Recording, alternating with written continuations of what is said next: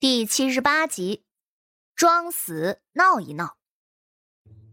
夏雅云眉眼一红，我只是一时冲动，说了两句不好听的话，被他打了。结果他在父子面前哭哭啼啼，父子把我也赶过来了。谢桥翻了个白眼儿，直接走到了马厩旁边，左右看了看。皇家书院的马厩里头约摸有三四百匹马，但是城外有个专门养马的庄子，若是书院这边有需要的话，庄子里头随时都能送马过来。而这三百多匹就是应付平日上课用的，骑射的课程不算多，每次都是分开上，也都是够用的。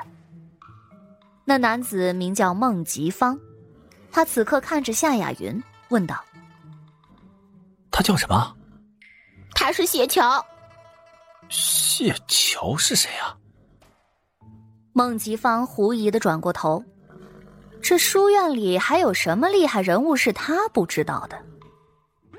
孟哥，谢桥才来书院不久，是谢牛山的大女儿，听说是个短命鬼，太医都说她活不久。这事儿已经不是什么秘密了，孟吉芳还挺惊讶。谢牛山能生出这样长相的女儿，不是亲生的吧？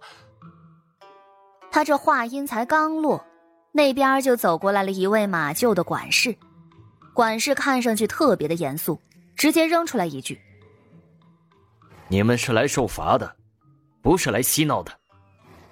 你们今天的任务很简单，每个人清洗一排马厩，替马儿洗澡，并准备好吃食。”现在开始选，什么时候完成，什么时候才可以离开？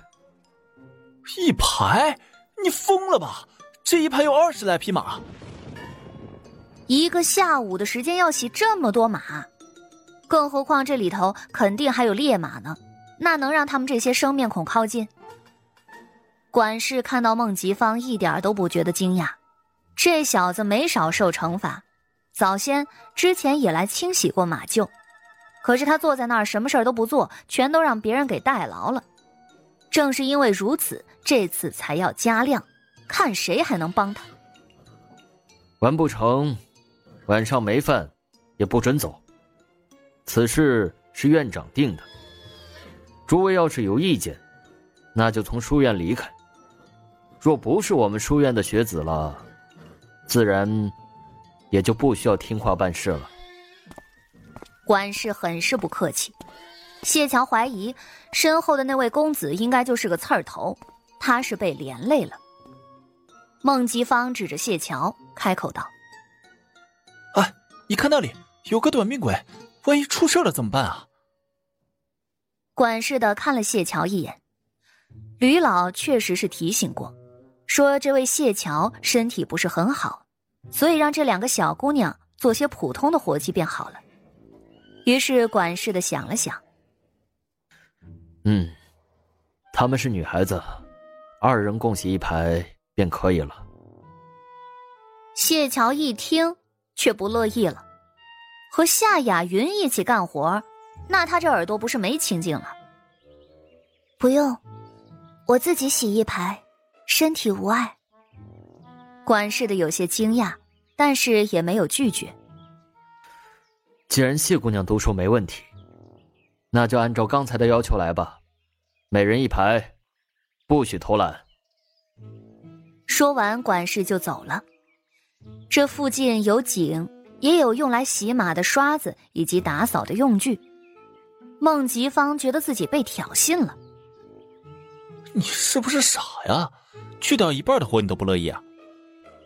要不这样，你不是身体不好吗？等一下装个死闹一闹，如何？我是孟吉芳，我保证，你这么做不会吃亏的。孟吉芳是谁？谢桥不认识，但是他活得好好的，这会儿心情也还行，他不想装死。说着，谢桥便去拎水了。他怕自己的消耗太大，所以拎的不多。将一匹马牵出来之后，先将马厩简单打扫一下，随后便站在四周找了一个木凳子，紧接着，谢桥拍了拍那匹马的脑袋，摸摸毛，那马儿立即就躺在了地上。谢桥便坐在了木凳子上，动手刷着，也挺轻松的。当初在水月观，那是在山里，莫林子很少管他，只保证他不死就行了。所以谢桥在道观里头养了不少的小东西。这些个小动物瞧见他以后，大多数都会比较温顺。谢桥怀疑是和自己从小在道观长大，心境平和，多少沾了点神仙气儿有关系吧。当然，这也是他自己乱猜的。总之，不过是几匹马，他是不用担心他们撂蹶子的。谢桥的活儿干得悠哉悠哉，把孟吉芳等人全部都镇住了。有一人忍不住揉了揉自己的脸，不是。这洗马有这么容易吗？为什么我之前洗的时候手要一直抬着，干完活之后酸的都举不起来了？这是幻觉吧？孟吉芳皱着眉头，然后有样学样，也去拽了一匹马出来。可是那马儿就像是跟他有仇一样，哼哧哼哧的发出声音，腿脚也不老实，就是很想暴动一下。孟吉芳拍了一下那马儿的脑袋。快快快躺躺下！那马儿抗拒的抬起双腿，似乎是要挣脱缰绳。孟吉芳急得又摸了一下，结果下一刻，砰的一声，这马的后蹄子直接踢在了他身上，瞬间疼得他倒吸一口凉气。而谢桥侧眼扫了一眼，嘴角微微勾了勾，切，该。本集就播讲到，感谢您的收听。去运用商店下载 Patreon 运用城市，在首页搜索海量有声书，或点击下方链接听更多小说等内容。